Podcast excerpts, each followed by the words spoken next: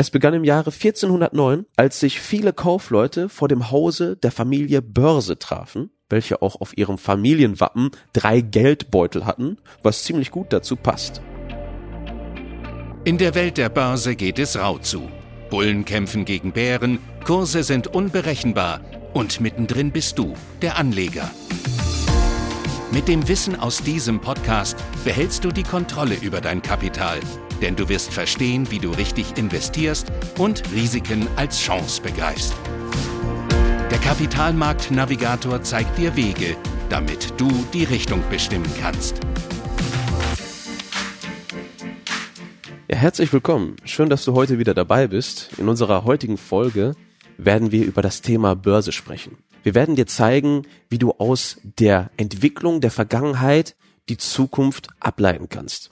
Wichtig ist dabei, wir nämlich einmal auf eine Reise komplett von den Anfängen bis zur aktuellen Situation der Börse. Wir gucken uns an, wie sich der Handel über die Jahre entwickelt hat und warum es immer leiser geworden ist an den Börsen.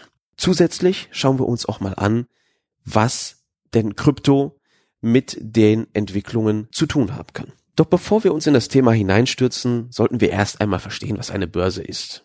Ja? Im Lexikon steht, dass eine Börse ein nach bestimmten Regeln organisierter Markt für standardisierte Handelsobjekte ist.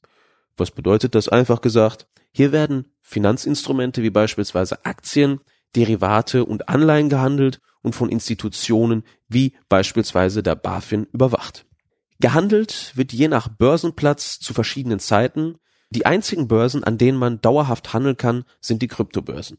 Eine Börse besteht grundlegend aus vier wichtigen Organen, die ich einmal kurz skizzieren möchte. Einmal den Börsenrat, der enorm viele wichtige Aufgaben hat. Die drei wichtigsten nennenswerten sind einmal Erlass der Börsenordnung, Erlass der Bedingungen für Geschäfte an der Börse und Erlass einer Prüfungsordnung über die berufliche Eignung als Börsenhändler.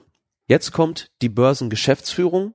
Das sind die Leute, die dann auf den On- und Off-Schalter drücken können, denn diese können bestimmen, ob der Börsenhandel eingestellt wird oder vorübergehend unterbrochen wird. Weitere wichtige Aufgaben sind auch die Zulassung bzw. der Ausschluss von der Teilnahme am Börsenhandel und die Regelung der Börsenorganisation. Die Handelsüberwachungsstelle, die kontrolliert die ordnungsgemäße Kursstellung und Preisbildung. Und zu guter Letzt die Börsenaufsicht. Praktisch wie die Polizei wacht über die Einhaltung des Börsenrechts und den börsenrechtlichen Vorschriften und Anordnungen sowie über die ordnungsgemäße Durchführung des Handels. Jetzt wisst ihr, woraus eine Börse im Grundlegenden besteht. Wo hat das alles denn begonnen? Wer kam denn auf die Idee, Aktien wie Apple oder Microsoft zu listen? Es begann im Jahre 1409, als sich viele Kaufleute vor dem Hause der Familie Börse trafen, welche auch auf ihrem Familienwappen drei Geldbeutel hatten, was ziemlich gut dazu passt.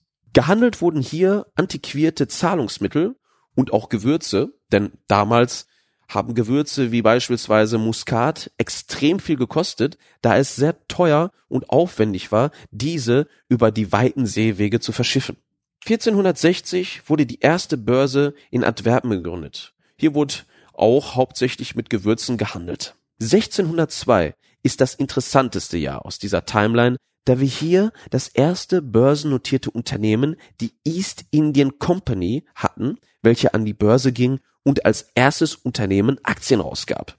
Die East Indian Company konnte sich durch öffentliche Investitionen teure Expeditionen leisten und hat die Anteilseigner mit Teilen der erwirtschafteten Güter ausgezahlt. East Indian Company machte es vor und sorgte dafür, dass viele Unternehmen große Projekte umsetzen konnten, ohne große Geldgeber wie zum Beispiel Kaiser oder Könige zu haben. Der Trend dieser Finanzierungsmethode breitete sich über den ganzen Globus aus. Von West nach Ost haben wir überall Börsenplätze gehabt, bis es auch schließlich 1792 in Amerika ankam. Den ersten oder einen der ersten Tech-Crashs hatten wir im Jahre 1873, knapp zwei Jahre nachdem die erste Börse in Preußen gelistet wurde. Jetzt ist natürlich die Frage, Tech Crash 1873? Da gab's doch noch nicht mal das Internet. Die Technologie, die damals für heiße Spekulationen gesorgt hat, waren die Lokomotiven. Ja, wie ihr seht, gibt's noch Parallelen zur heutigen Zeit und der Dotcom-Blase. Das Verhalten der Anleger hat sich nicht stark verändert.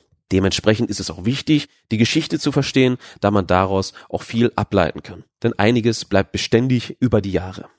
Wie hat sich denn der Handel an den Börsenplätzen über die Jahre entwickelt? Also man muss dazu sagen, es ist immer leiser geworden. Wo damals noch unorganisiert hunderte von Leuten auf dem Parkett standen und kaufen und verkaufen riefen, haben wir jetzt leere Felder, die von Computern und Algorithmen dominiert werden. Kursnotierungen, die damals über Papierbänder gingen und dem geschriebenen Wort, werden jetzt digital angezeigt oder auch automatisch ausgeführt. Über die Jahre hinweg hat sich der Handel durchaus gut strukturiert. Computer und Algos haben einige Trader am Kapitalmarkt arbeitslos gemacht. Jetzt ist die Sache, der digitale Trend nimmt ja zu.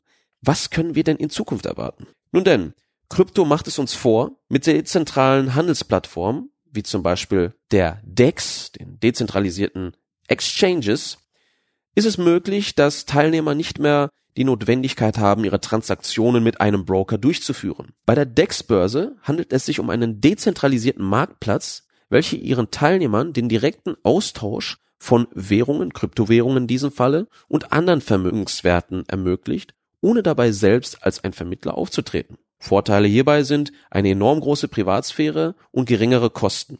Einige Risiken bestehen da aber auch, wie zum Beispiel, dass das ganze System noch in den Kinderschuhen steckt und wir hier noch in der Entwicklungsphase stecken. Was können wir aus dieser Folge mitnehmen? Die wichtigsten Organe, aus denen die Börse besteht, ist die Börsenaufsicht, die Börsengeschäftsführung, die Handelsüberwachungsstelle und der Börsenrat. Die Börse wurde damals genutzt, um seltene und kostbare Güter zu handeln, darunter fallen die Gewürze und der Trend geht Richtung Digitalisierung, dezentralisierte Börsen könnten die nächste Stufe sein. In der nächsten Episode werden wir uns damit auseinandersetzen, welche zehn einfachen Regeln dir dabei helfen können, um dauerhaft erfolgreich am Kapitalmarkt zu sein. Wenn dich diese Folge weitergebracht hat und du uns unterstützen möchtest, teile sie gerne mit deinen Freunden. Bis zum nächsten Mal, dein Dries.